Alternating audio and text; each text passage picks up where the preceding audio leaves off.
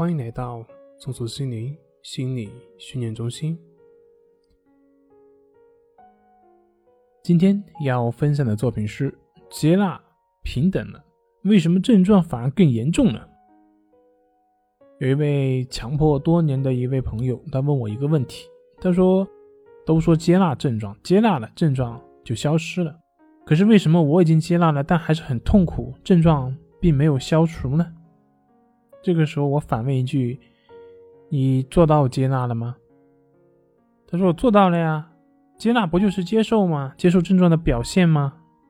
我说：“是啊，既然你都接受了，那你为什么还去问他有没有消除呢？”对方被我问住了。其实，什么是真正的接纳呢？接纳真正的含义就是允许症状的存在，允许痛苦的存在。那既然都允许了，我们为什么还想让它消除呢？为什么还想让它去消失呢？其实这也是我们的问题，就是我们并没有真正的去理解，而是理所当然的认为自己明白了，所以才会出现类似的困惑。所以说，接纳的人应该去问一下自己，是不是真正的接纳了？如果说你能够允许自己的念头、症状、想法，或者是躯体上的一些感受等等。不去排斥他们，只是允许他们的存在，这样就是真正的接纳了。当然，说到这里，有人会说我站着说话不腰疼，不就是因为痛苦难受，所以才想去解除吗？如果能做到你说的那种接纳的话，那还问你干嘛呢？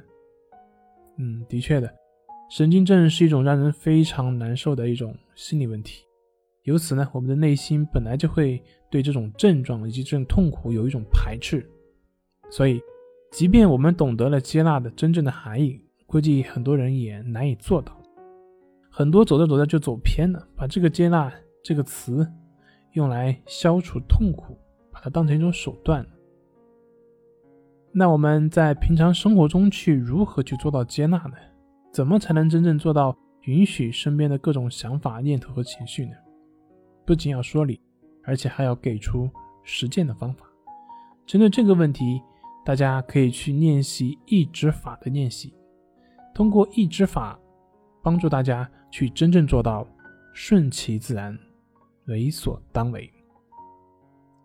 关于意志法的具体练习，大家可以添加我们中心的助理老师，了解关于意志法的练习内容。